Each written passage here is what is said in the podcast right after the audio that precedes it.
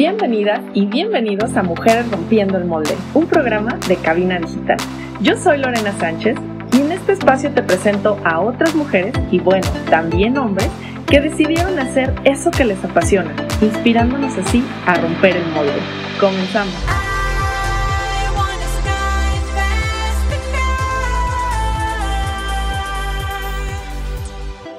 Bienvenidas y bienvenidos a Mujeres Rompiendo el Molde. Yo soy Lorena Sánchez y estamos en otro fabuloso programa con una gran, gran invitada. Hoy les quiero presentar a Fernanda Romo.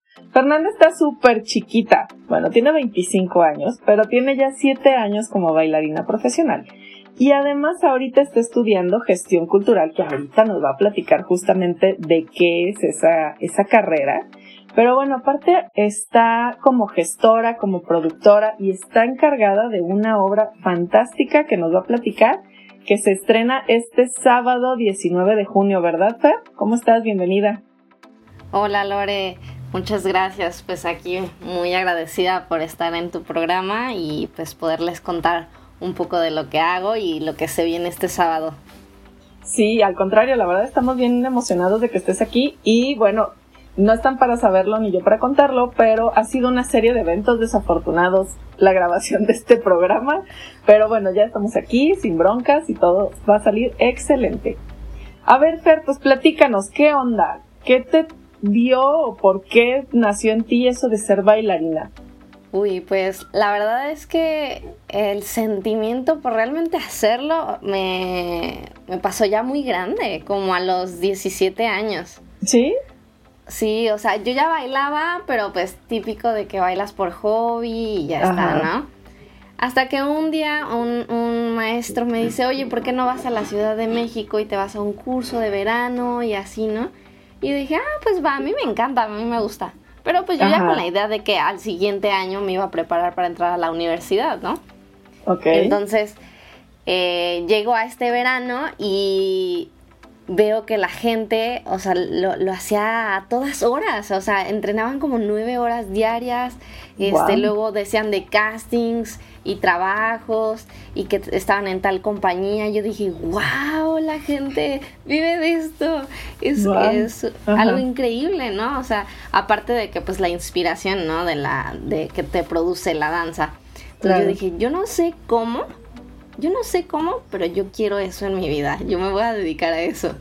y así fue cuando. ¿Tú qué querías estudiar? Quería estudiar arquitectura, como mi papá.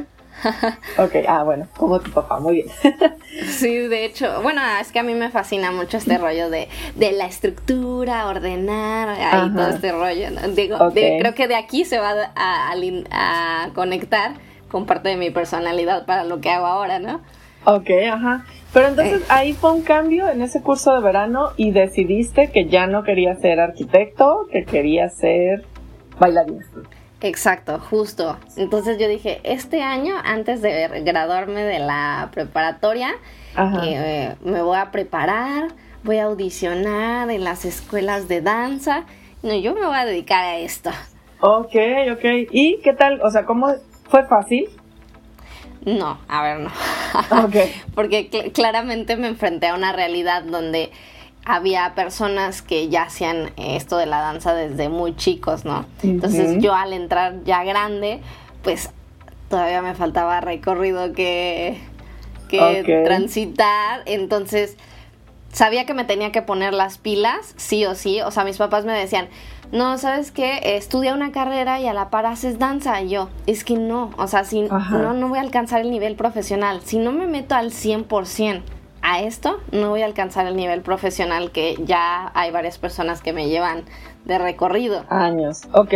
Oye, ¿y qué te decían tus papás? Digo, cuando tú les dijiste, ay, ¿sabes qué? Ya lo pensé y no quiero estudiar arquitectura, quiero estudiar danza. Yo creo que como cualquier papá que te imagina con todo un título acá extraordinario, pues sí fue como de, ¿cómo? ¿No vas a estudiar? Le dije, no, a ver, sí voy a estudiar, pero voy a estudiar danza. Ya, sí, pero pues Pero eso no es una carrera. Ajá, o sea, un poco preocupados por tu futuro, ¿no? Claro, sí. pero a fin de cuentas siempre han sido este mis papás eh, un gran apoyo y siempre han querido verme feliz, a mí y a mi hermana, siempre nos han apoyado en, nuestros sueños, ¿no? O sea, en que realmente luchemos por lo que queremos. Aunque no estaban completamente convencidos. Ok. Pero así, medio a regañadientes, pero dijeron, está bien, te apoyamos. Va. Ok. Oye, pero entonces cuéntanos de, esta travesía. No fue fácil, pero entonces tuviste que meterte que como a clases especiales 10 horas al día o cómo fue? Pues sí, básicamente, creo que sí eran las 9 horas, ¿eh?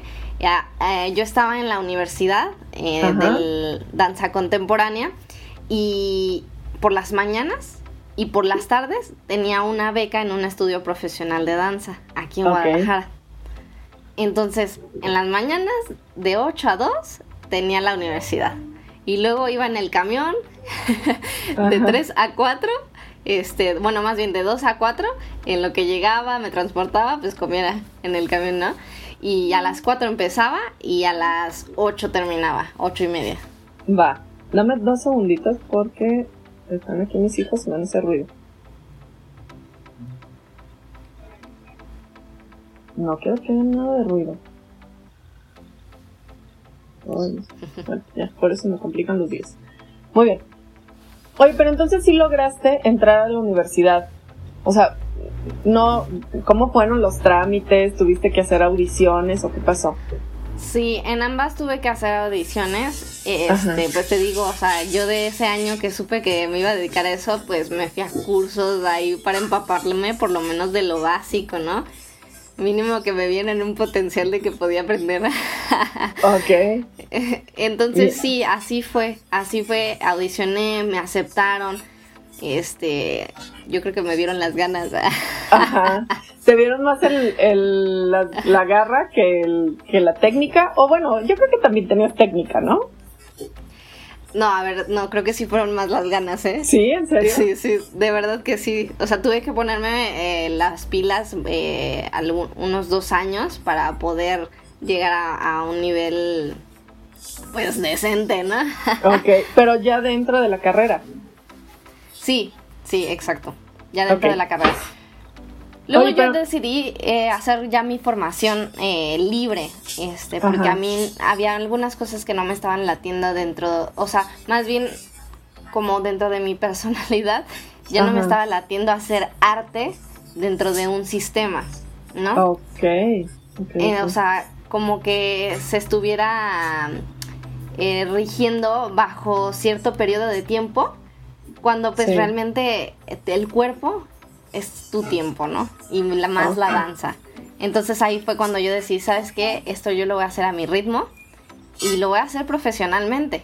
A lo mejor no va a ser bajo la, universidad, pero yo me voy a juntar con los grandes y me voy a, proponer viajar, este, estar en cursos, en talleres y así fue como me empecé a formar. Ok, oye, pero entonces primero entraste en la carrera de danza contemporánea. Ajá, Sí, sí, sí. Ok, y, y entonces decides salirte. Ajá, decidí salirme y continué con la beca que tenía por las tardes en el estudio. Ok. ¿Cuánto tiempo estuviste en la carrera? Ay, bien poquito. Como ocho meses. Ah, ok, o sea, un semestre o dos semestres. básicamente, sí, básicamente. Este, yo siento que soy muy intuitiva. Ajá. O quiero pensar que soy así. Y mm, cuando hay algo que ya no me late y pienso que va a ir mejor por otro lado, trato de escucharlo. y así ha, sido marcado mi camino, por lo menos de la danza, y ha sido muy bello mi caminar, este, pues que hasta me ha llevado a Europa, ¿no? Ah, ok, súper. Muy bien, ahorita nos vas a contar de eso. Y entonces sales de la carrera y te dedicas solamente a la beca en la escuela particular que tenías. Exacto, exacto. Y ahí yo era este residente de las compañías de ese estudio. En este caso era Crisol eh, Dance, eh, Dance Company. Ok, oh, súper bien. ¿Y cómo fue que entonces llegaste, digo, fue por parte de esta compañía que te fuiste a Europa? No, eso fue por decisión propia, Ajá. porque esa fue otra de mis decisiones que dije, mm, creo que me toca salir. ok. Pero sí, o sea, me regreso un poquito. Con la compañía, la verdad, tuve bien chidas experiencias que pues nos llevaron a, presentar las obras en Estados Unidos. Eso sí, fuimos a Denver y a Kansas, eh, Kansas City. Y estuvo increíble, increíble la experiencia, porque para mí, una, era de las primeras veces que salía al extranjero para hacer profesionalmente algo que yo no sabía que en dos años iba a ser.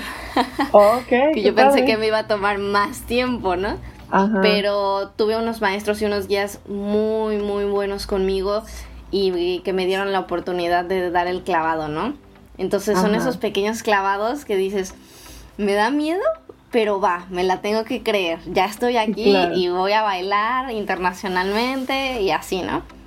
Después este, hubo una serie de eventos en la que muchas personas de la compañía empezaron a salir fueras y a mí me dio como la inquietud de decir, oye, tengo ganas de ir a aprender fueras, pero ya he ido a Estados Unidos, me gustaría aprender en Europa, ¿no? Y pues tal cual, como así como le dije a mis papás que iba a estudiar danza, así como les dije que me iba a Europa. Y les dije, yo me quiero ir a España, a Madrid, a tal y tal lugar, esto es lo que me va a costar. O sea, siempre me veían con un plan y con una determinación. O sea, estos son van a ser mis resultados, esto es lo que estoy buscando. ¿Me apoyan? ok, pero te fuiste por tus propios medios. O sea, tú tuviste que pagar tu viaje, tu educación allá, todo. Sí, sí, sí, sí. La verdad es que sí me fui bien aventurera. Eh, hubo un, apoyo, este antes de que me pudiera ir, que bueno, ahí salió familiarmente una, una cuestión económica que este pudo favorecer la ida. Súper. Este, y de ahí, pues yo dije, pues lo que salga. Yo sé que a lo mejor no va a ser fácil porque esto solo es como de entrada, ¿no? Ajá. Y, pero yo creo que cuando uno las cosas las hace con amor, con pasión, de verdad que se van abriendo los caminos y te se van apareciendo personitas que te van guiando y te van apoyando este y ya no por ejemplo ya no solo en la danza no a mí hubo gente en Europa que me que me dio casa, por ejemplo, me invitó con su familia, no me dejaron sola, yo fui sola sin conocer a nadie y poco a poco empecé a, conocer cómo era el mecanismo allá, a tal grado de que hasta conseguí trabajo. Wow. Fer, nos tenemos que ir un corte. ¿Te parece si regresando nos platicas de estas personitas mágicas que se aparecieron en tu vida? Claro que sí. Súper. Regresamos.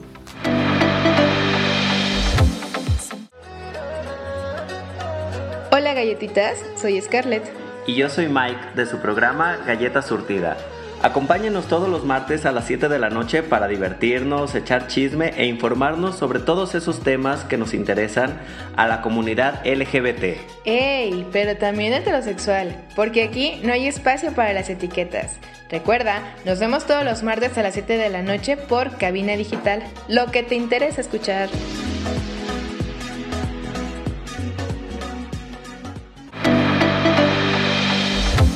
Ya estamos de regreso en Mujeres Rompiendo el Molde. Estamos platicando con Fernanda Romo. Yo soy Lorena Sánchez y bueno, nos estaba contando cómo fue que le salieron estas personitas para ayudarla. Que porque bien dice, cuando quieres hacer algo, se te van acomodando las cosas y todo se te facilita, ¿verdad, Fer? Sí, exacto.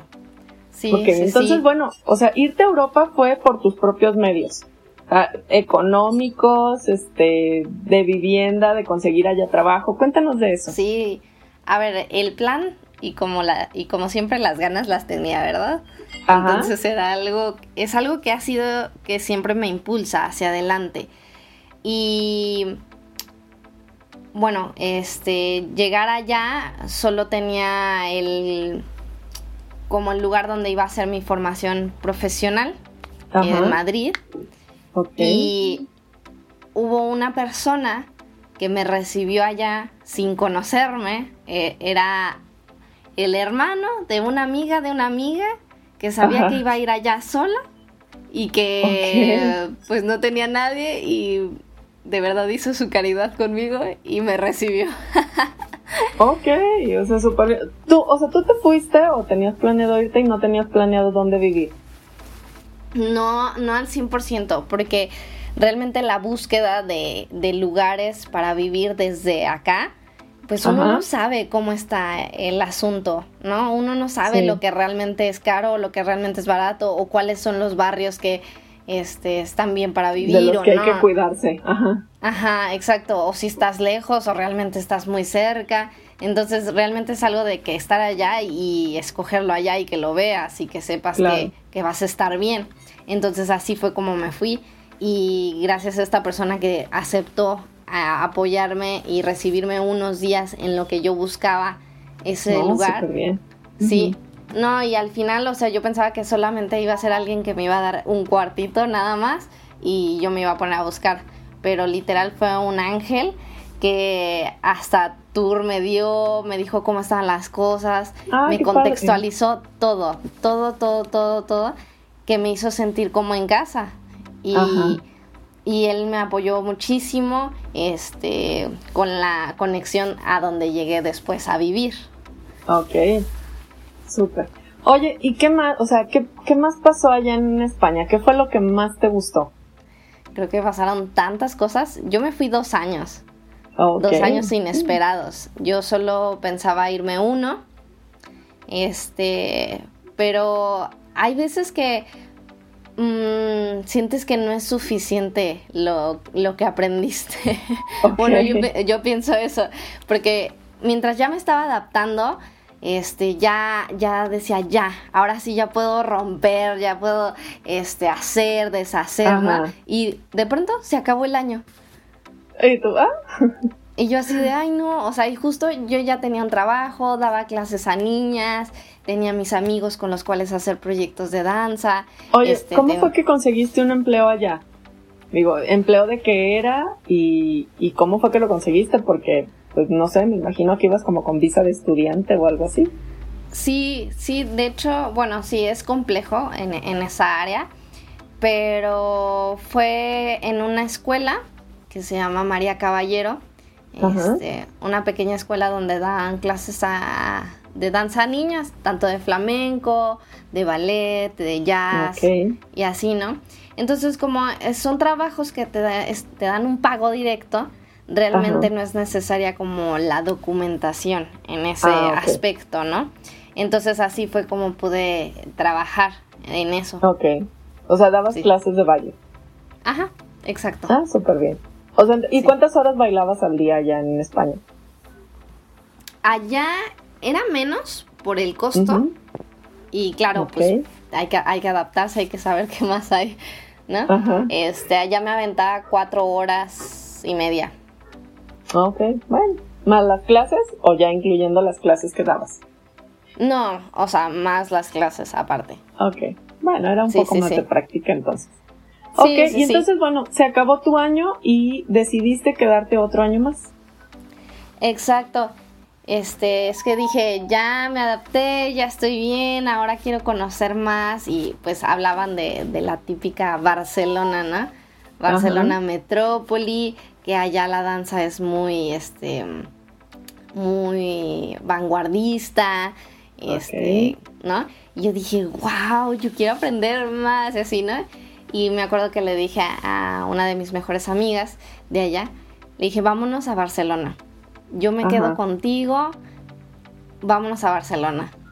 No importa que pierda mi vuelo, ya veré qué hago, qué le digo a mis papás, pero, ajá, como que yo ya me sentía muy capaz. Yo dije, yo la armo. De aquí en adelante yo ya la armo en cualquier lado. Porque a veces ni siquiera le habías avisado a tus papás que te querías quedar. No, no, no, no. Hasta que ya tenía el plan. o sea, como te decía, siempre que ya tenía el plan era cuando ya les decía todo. Ok. Sí, pedir perdón siempre... pedir permiso.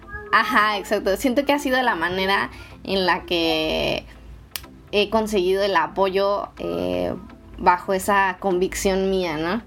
Entonces, yo sé que si yo estoy convencida de lo que voy a hacer, el plan que tengo, eh, va a surgir el apoyo. Y sobre todo, pues en ese caso, pues mis papás, estaba bien chiquita, tenía 20 años. ¿Cuántos años tenía? Ay, sí, claro. O sea, ¿y tus papás te dejaron ir? Así de sí, esta hija. Wow. sí, no, exacto. No sé si podría. sí, sí, sí. Y pues así comenzó la aventura en Barcelona, pero ahí sí fue este pues no tenía lo de lo de la escuela ni dónde entrenar, ¿no? Era literal llegar a otra ciudad nueva y conocer otra vez a otras personas nuevas. Okay. Pero te digo, todo se alineó, encontramos a otros amigos que fueron los que este, nos hicieron encontrar un lugar donde vivir, al final vivimos cuatro juntos porque nos hicimos muy amigos. Este, encontramos personas que se dedicaban profesionalmente a la danza, estaban en activo, yo estuve entrenando y haciendo proyectos con ellos y encontramos otro taller eh, coreográfico que nos llevó a Italia, nos llevó a partes de España. Al final fueron experiencias muy buenas y también pues de persona, sí, de personalidad de, de uno mismo. A, a, mí me hizo encontrarme mucho. Claro. No estando con gente con la que he estado toda la vida. Sí, o sea, definitivamente creo que vivir sola o cambiarte de ciudad o de país sola te hace aprender más sobre ti misma que cualquier otra otro proceso terapéutico, este, psicológico y demás, ¿no? Sí, sí, sí, o sea, pasas por una transición de emociones que al final ya no tienes a quién llorarle, ¿no? Sino tú tienes, te tienes que escuchar, tienes que entenderte, Tienes que saber qué pasa contigo y abrirte, tener apertura para deconstruir muchas cosas que a lo mejor tú pensabas que eran así, pero realmente hay otras maneras de hacerlo, ¿no? Y que a lo mejor sí tiene sentido hacerlo de esa manera. A mí me pasó con muchas cuestiones este, culturales allá, ¿no? O sea, como que yo traía muy arraigado muchas cosas, este, pues la verdad se podría decir machistas, ¿eh? O sea, sí, a ver, ¿por qué? Cuéntanos una. A ver, como típico de que sales con, con los chicos y, y, tú estás como en un plan de, a ver, a Sol Celeste que le cueste, y allá están así de, a ver, eso ya pasó hace un siglo, ¿no? así, así, ya no son las cosas acá, las cosas son un poco más equitativas, es eh, ser más abiertos, más comunicativos con lo que uno siente o con lo que uno pretende con la otra persona, ¿no? Cosa que ah, yo traía mucho este rollo de que hay la conquista y ya luego vemos, ¿no? Ajá. O sea que primero te inviten, primero salir y todo ese rollo y allá era como directo y al grano. Sí, así era como de, oye, me gustas, este, yo estoy en este plan, podemos salir. ¿Quieres? Y ya. Ok. Y era como, ok, ok. En un principio a mí me costó, pero después yo decía, es que sí tiene sentido. Al final, que me estés vendiendo flores, estrellas, luna y todo, para que después realmente no sepas qué es lo que quieres. Digo, creo que tiene sentido esto. ok, muy bien. Oye, ¿qué otra, ¿qué otra cosa? Bueno, ¿cuál fue como el aprendizaje de ti misma que más te sorprendió cuando estuviste viviendo fuera? Uy. Eh, creo que fue la soledad, aprender a vivir con la soledad y la potencia que puede tener eso. Ok. ¿Potencia en qué sentido? Creo que a, mí la soledad que viví allá, o sea, muy a pesar de que empecé a conocer gente, empecé a hacer familia allá y así, ¿no? Este, pero obviamente en costumbres, tradiciones, pues no te encuentras en, eh, en ellos, ¿no? Este, A mí me pasó que empezaba a ver mi propia potencia, mi propio poder desde lo que soy, desde lo que vengo. Este, al mismo tiempo veía las capacidades que tenía y que no me limitaba, o sea, no limitaba, no me limitaba por el qué dirán o por el qué pensarán, porque realmente eran personas que no me conocían desde antes, ¿no? Entonces, bueno, eso me pasó a mí. Y empecé a hacer muchas cosas que yo no sabía que era capaz. Empecé a escribir, empecé a, introspeccionar más conmigo. Este, empecé a encontrar mi habla más segura de mí misma, mi danza más segura de mí misma. O sea, algo que en un momento yo cuando comencé pues estaba temerosa porque decía que no tenía todavía el nivel profesional y así pero luego empecé a encontrar esta potencia y esta seguridad que me llevó a, subir más mi nivel profesional y sobre todo pues de todo, ¿no? De autoestima, de convicciones mías, tener un discurso este de mí y saber que va a ir este deconstruyéndose cada año, cada vez que vaya creciendo, ¿no? Ok, ay, qué padre, o sea, qué padre experiencia de, de descubrir ese potencial, todo, pues vaya, ahora sí que encontrar las soluciones y no nada más quejarse porque pues estaba solita, ¿no? Qué padrísimo esa parte. Fer, nos vamos a ir a otro corte y regresamos para seguir platicando, ¿vale? Perfecto. Muy bien, volvemos. Oli, yo soy Carla Baldovino. Y yo soy Gaby Cárdenas. Y marchemos juntos porque hemos sido criticados, juzgados y etiquetados. Y es momento de decirlo sin miedo al qué dirán. Siempre con la mente fría, el corazón en la mano y la verdad en la boca. Recuerda, todos los miércoles a las 8 de la noche, Labios sin censura. Y los lunes de repe a las 7 por cabinadigital.com. Lo, que, te interesa escuchar.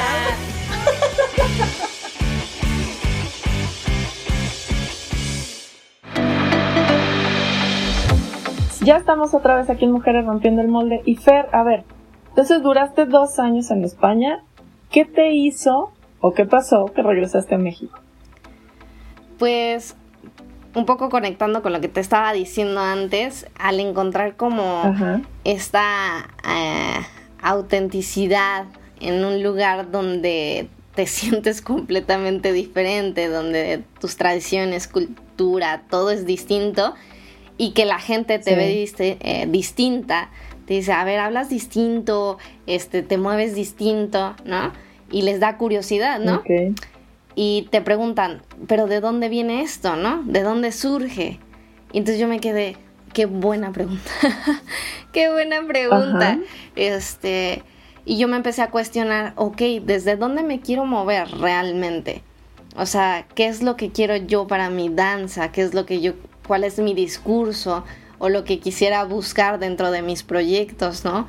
O lo que quisiera hacer profesionalmente, porque también me daba cuenta que en las compañías eh, europeas, hermosísimas, increíbles, pero claro, tienen cierta bagaje y cierta historia que pues vienen desde niños, ¿no? Haciendo eso.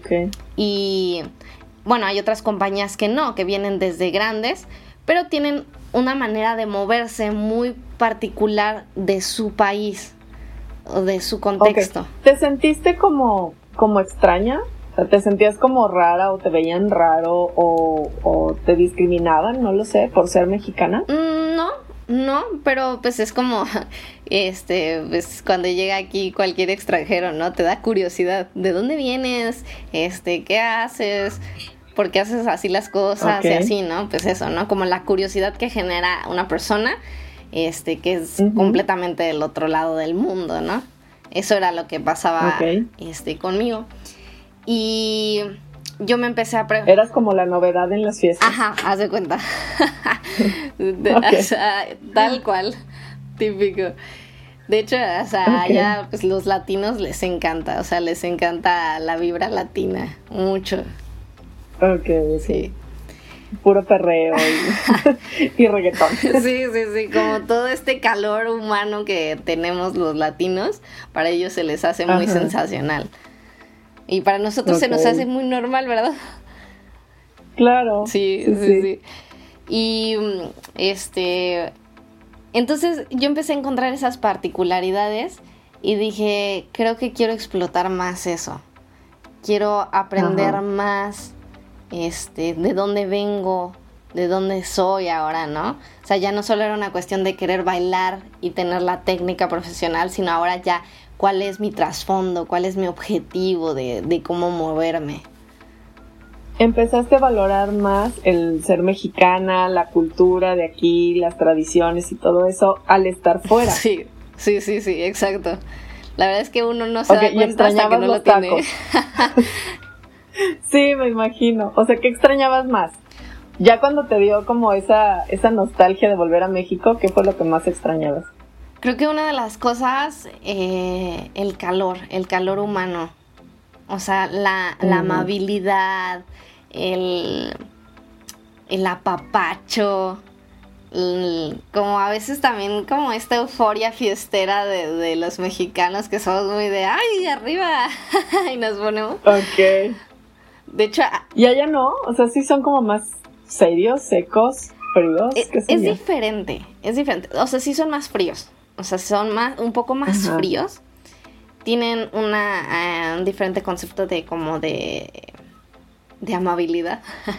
Son como muy concretas las cosas, que a mí en lo particular también me gusta, me gustan muy directas las cosas, concretas, pero de vez en cuando así como que tener un poquito más de tacto, así como el habla un poquito más bonito, no estaría mal, ¿verdad? Eso, eso eran las cosas que sucedían allá. ok, y entonces, ¿cómo fue que tomaste la decisión de volver? Pues, a, pues te digo, al darme cuenta de esto, yo dije, pues me regreso y voy a ir a conectar lo que ya conecté conmigo misma, ahora quiero conectarlo de donde vengo, ¿no?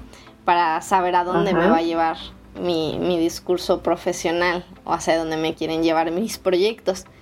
Y así fue, como dije, creo que ya fue suficiente, aparte de que habían sido dos años sin regresar para nada a México, sin ver a mi familia, sin ver a mis amigos, todas las navidades acá, digo acá, ¿eh? allá, allá sin nadie, o sea, experimentándolo de otra manera, ¿no? Y dije, creo que es tiempo, es tiempo de volver a sentir el apapacho. Ok, ¿y qué, qué dijeron tus papás? O sea, ya cuando le dijiste, ah, voy a volver, ¿te hicieron super fiesta? Sí, Sí. Bienvenido. Sí. No, pues te voy a decir, me llevaron mariachi al aeropuerto cuando llegué. Ay, qué padre. y tú llore y llore. Ay, no, sí, sí, sí. Yo dije, wow, es que estas son de las cositas que dice uno. Ay, así somos México. Ya sé. Ok, entonces lo primero que, que pasó fue que te recibieron con mariachi al puro estilo México. Al puro estilo México. ¿Y qué fue lo primero que comiste? Uy, no, no, ni me preguntes, ¿eh? que me fue muy mal, me fue muy mal, me fui a los tacos de barbacoa, las enchiladas, las chascas, bueno, le decimos chascas ahí donde vengo, es que son los esquites. Ajá. Ah, sí. Este, y pues acabé en el hospital a la semana. Ok, todo intoxicado. Sí, no, mi estómago ya no aguantaba todos esos condimentos. No, no, va, eh, bravísimo, o sea, bravísimo que me tocó. Y a partir de ahí, eh, mi lengua, por ejemplo, cambió muchísimo el tacto del chile. Ya ahorita ya no lo aguanto tanto.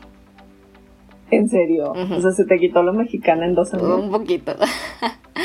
por lo menos del chile. A ver, no comía tanto chile, pero sí, sí lo normal, ¿no?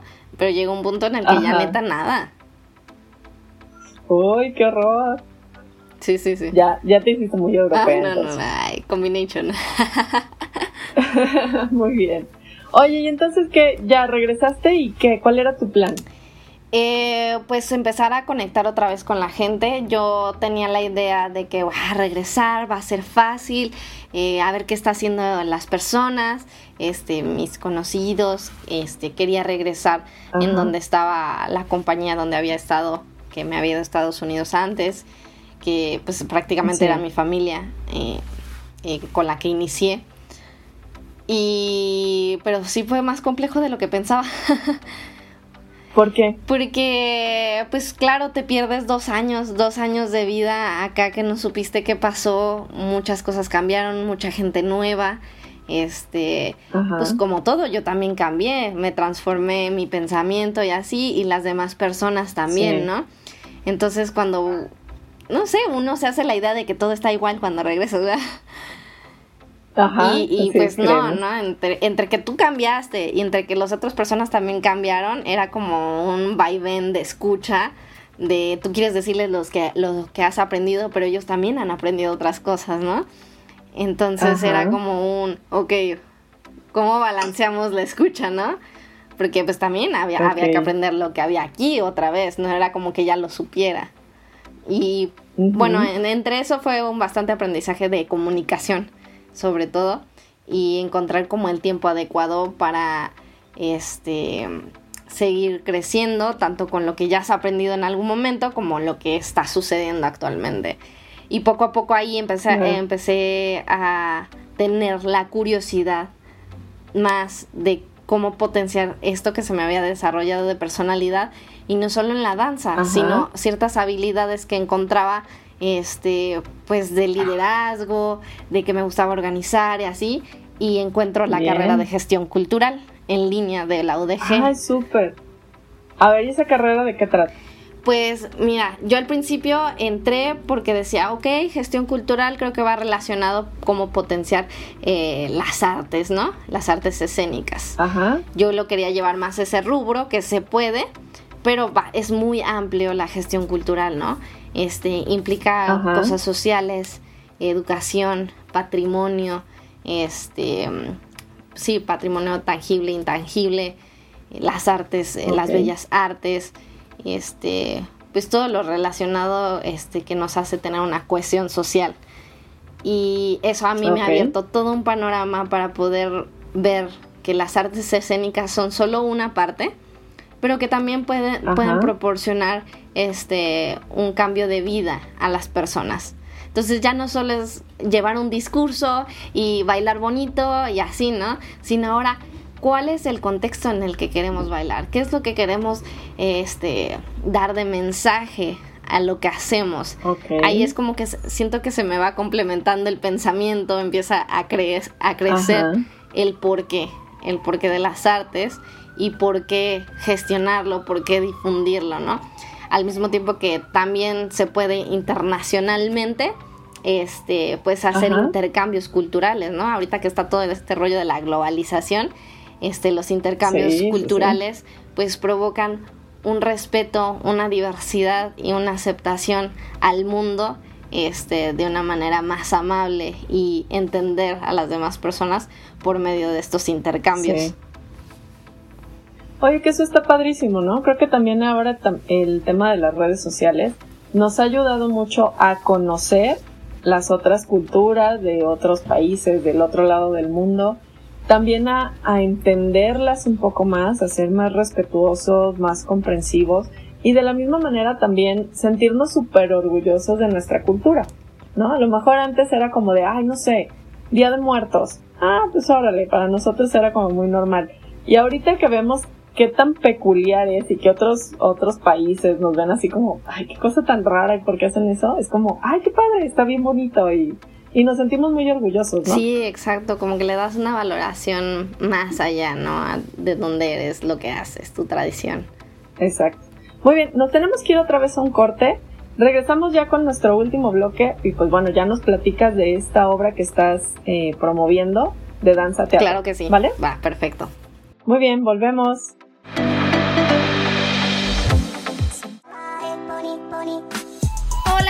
¿Cómo están? Yo soy Janet de Leche de Pecho para Pony. Eso, eso. También tenemos aquí a Calostro, como no. Escúchenos siempre en cabinadigital.com cada miércoles a las 7 y los viernes de repe a las 8. Así es, y si se apendejaron, nos pueden escuchar en Spotify también. Y en Apple Podcasts. Eso, exactamente. Decir. Así es, todos los miércoles a qué hora, Pony? A las 7 de la noche y los viernes de repe a las 8. Así es, por cabinadigital.com, lo que te interesa escuchar. Así es. ¿Qué hubo?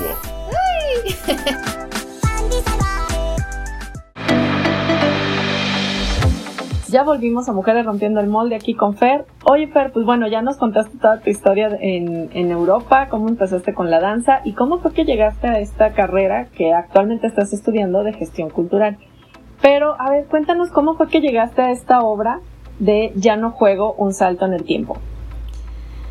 Bueno, pues ha, sido una travesía, una serie de, de, eventos que me han llevado hasta eso, ¿no? Y pues creo que es la línea de tiempo de aprendizaje este, que te lleva a llegar a eso. Al principio yo era, bueno, cuando entré a la carrera empecé a ser muy curiosa de cómo se gestionaban las producciones en la compañía en la que estaba, aquí, aquí en México, que se llamaba Hikuri Danza.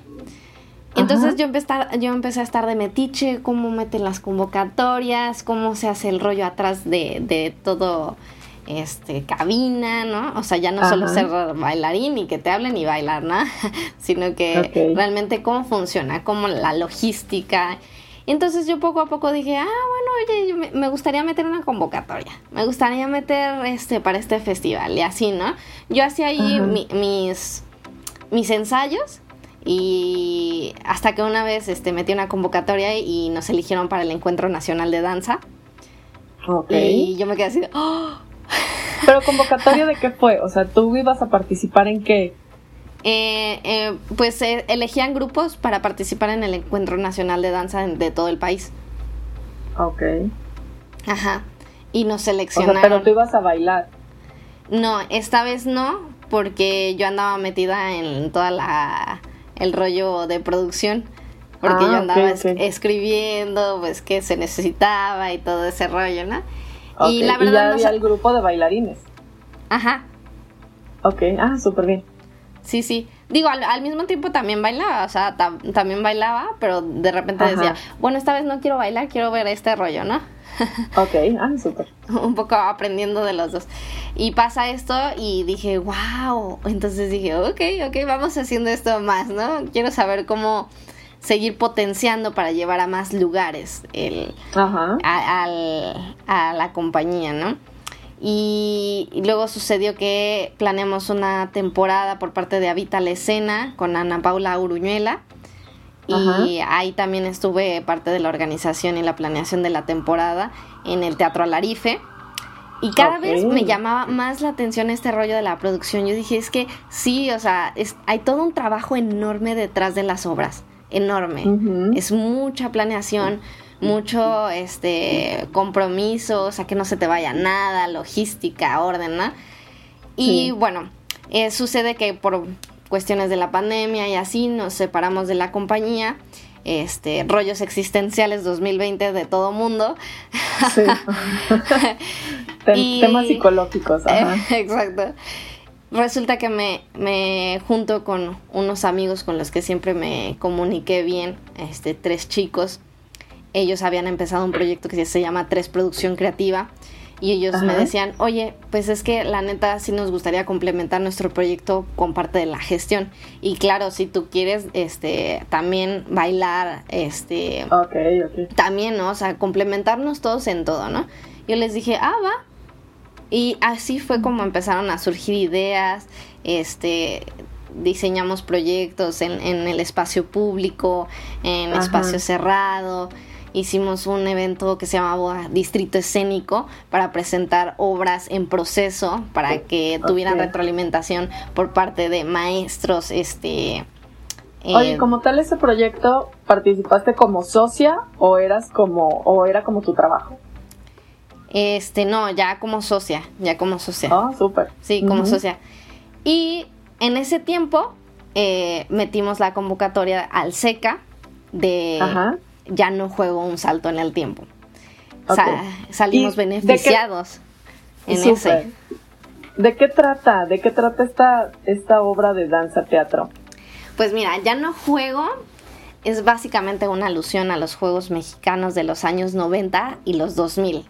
¿Sabes? Cuando salía uno a la calle y jugaba el stop, las escondidas, la cuerda, el bebe leche. O sea, estos típicos juegos que han marcado pues a, las generaciones actuales, ¿no? Más o menos que tenemos entre los 20, 30 años, ¿no? Que ahora los niños ya, mm, ya no saben nada de eso. Entonces justamente empezamos a cuestionar como ese, esa transición de estos juegos eh, tradicionales de la calle y así, y la transición a la virtualidad que cuando antes tenía uno un Tamagotchi, después se empezaron a hacer más grandes las pantallas y luego se empezaron a hacer controles de videojuego. Entonces la obra más o menos va hilando ese proceso este, bajo tres personajes que es Bayo, Checho y Diablo, que recuerdan todas estas cosas de su infancia y cómo fue que los llevaron a ser quienes son ahora y preguntándose y cuestionando la importancia del juego actual. Oye, pero pero tú estás muy chiquita. ¿A ti te tocó jugar eso o ya te tocó jugar con, con videojuegos y todo muy virtual? No, sí, a mí sí todavía me tocó jugar en la calle. ¿Sí? Sí, de verdad. estás muy chiquita, yo ya me siento bien vieja. no, todavía me tocó, a mí todavía me tocó y me divertía muchísimo. Sí, claro. Es que, digo, ahorita me estoy acordando justo de un sobrino de mi esposo que un día hicieron una fiesta y entonces fueron sus amiguitos por su cumpleaños y demás. Entonces recuerdo que mi cuñada dice, ay no, es que estos niños ya no juegan, ya todos están en la sala, este, pues con su celular o con el iPad, ¿no? Ya no hacen nada.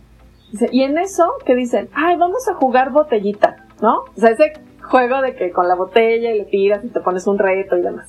Dice, ay, voy yo bien emocionada a la cocina a buscar una botella de refresco o de algo y cuando salgo, ellos ya tenían la aplicación de botellita en el iPad.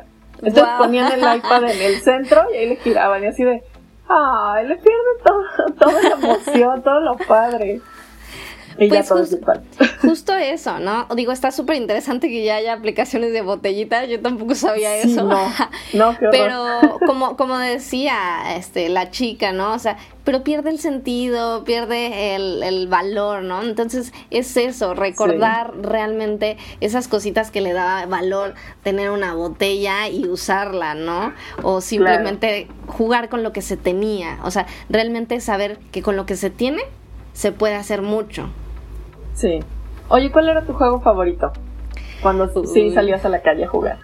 Ay, a mí me encantaban mucho las escondidas. ¿Sí? ¿Eras buena? ¿O, eras, buena encontrando? No, a mí me, así, o sea, me gustaba ambas partes, ¿no? O sea, me gustaba tanto esconderme súper bien y que no supieran, pero también me gustaba mucho encontrar porque en lo personal este me, gusta mucho observar, ¿no? Así, así el pequeño cabellito que iba, ya lo encontré, muy observadora. Sí, exacto. Ok, oye, pues bueno, ¿cuándo, ¿cuándo se presenta ya esta obra?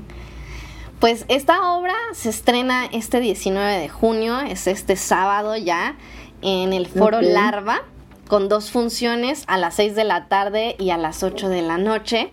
Este, el boleto tiene un costo de 150 pesos, está súper bien. Sí, este, súper accesible. Aparte de que es un, un mes, son dos meses eh, del ciclo de danza que se está reactivando aquí en Guadalajara.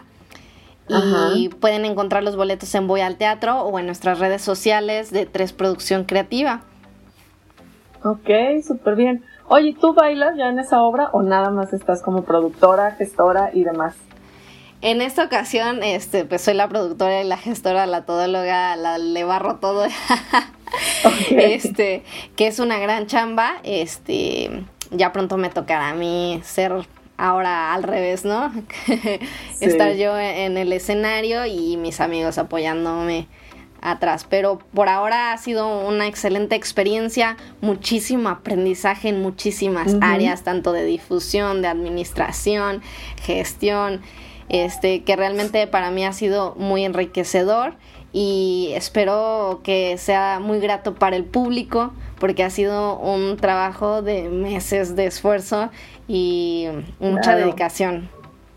Oye, ¿se lo recomiendas como para papás? Digo, aprovechando que el domingo va a ser el Día del Padre y los personajes o los protagonistas son tres chicos. Exacto, sí, claro que sí. La verdad es que la obra es muy adaptable para cualquier edad.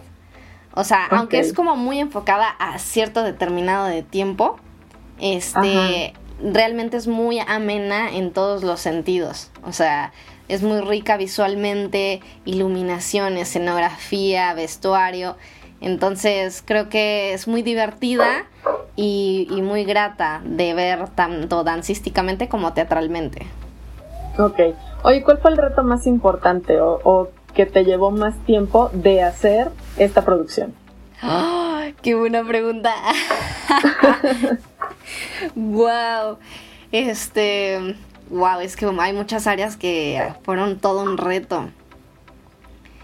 Em, yo creo que una de las más importantes y que a veces este, uno sabe que es importante pero no sabe todo el trabajo que lleva es la administración.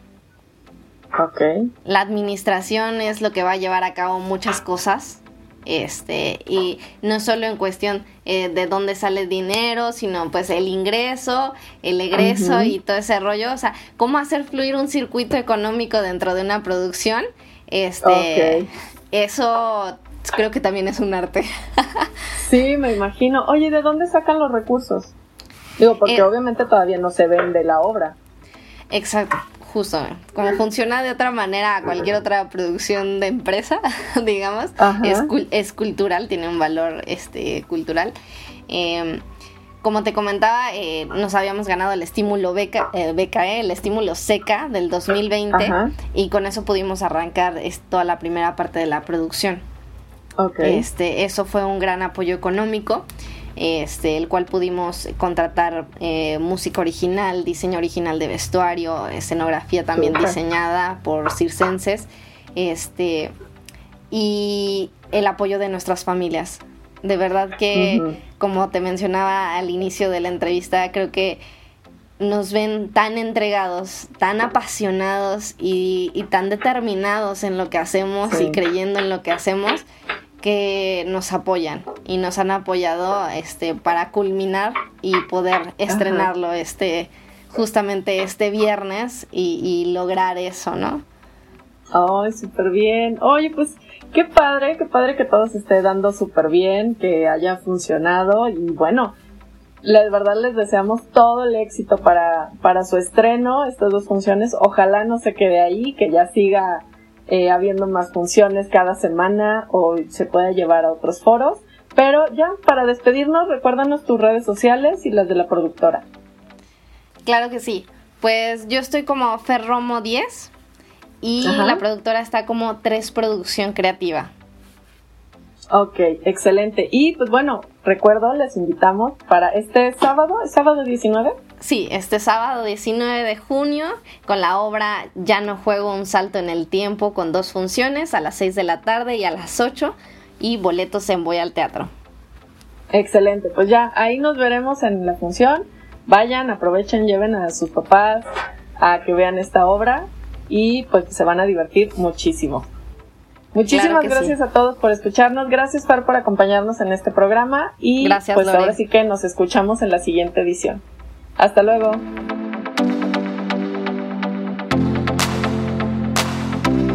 Mujeres Rompiendo el Molde, un programa de cabina digital.